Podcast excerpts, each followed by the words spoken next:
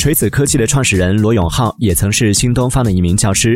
在求职时罗永浩写了一封近万字的求职信给俞敏洪。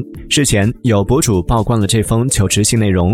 罗永浩在求职信最后称请求一个去面试或是试讲的机会我会是新东方最好的老师最差的情况下也会是之一。